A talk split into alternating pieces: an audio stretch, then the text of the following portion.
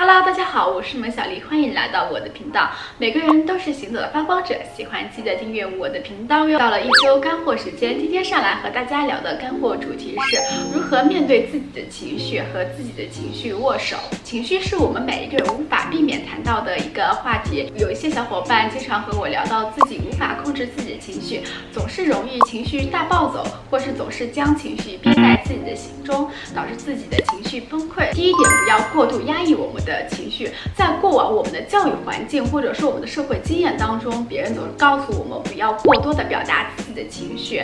你真实的表达自己的感受，可能在很多人眼里是一种脆弱的表现。呃，在我们生活和工作当中，我们总是喜欢把一些情绪和压力扛在自己身上。当我们面对父母的时候，我们总是报喜不报忧。但是长期以往，自己一些压力啊和情绪无法排解的时候，往往会把自己逼到一个境。点第二点，我们要学会排解我们的情绪。比如说，我们可以通过像拳击啊、跑步啊、泡澡、听音乐、瑜伽等一系列你喜欢的方式，先去排解你的情绪。之前我们谈到，我们不要过度的压抑我们自己的情绪，但这并不意味着我们可以随意将我们的情绪发泄到别人的身上，把别人当做我们情绪的事件或者说是一个事物一个直观的感官反应，但有的时候啊，我们长期以往对呃情绪的一个积压和积累，使我们对某一种类型的事情造成了一个条件反射。我举一个例子吧，比如说在我们小的时候，我们真实的表达我们自己的需。求，但那个时候父母可能忽略，或者说他们没有真正的 get 到我们的一个真实需求。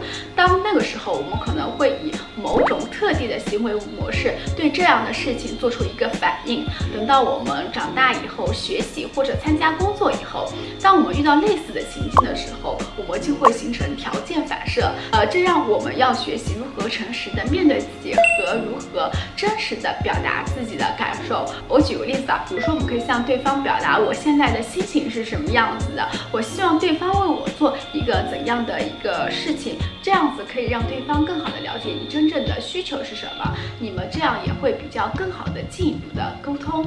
第四点，如何面对我们的情绪？当我们排解完我们情绪之后，我们冷静下来，我们要去思考我们为什么会对这件事件产生如此大的情绪。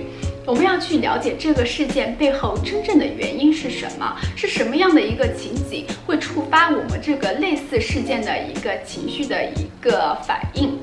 就要去找到这个背后真正的原因和我们真正的情感诉求。当我们找到那个原因之后，同时我们也要学会接纳我们自己的情绪。如果我们一直抗拒我们的情绪，那么我们就一直会陷在过往的那个情绪当中。学会接纳。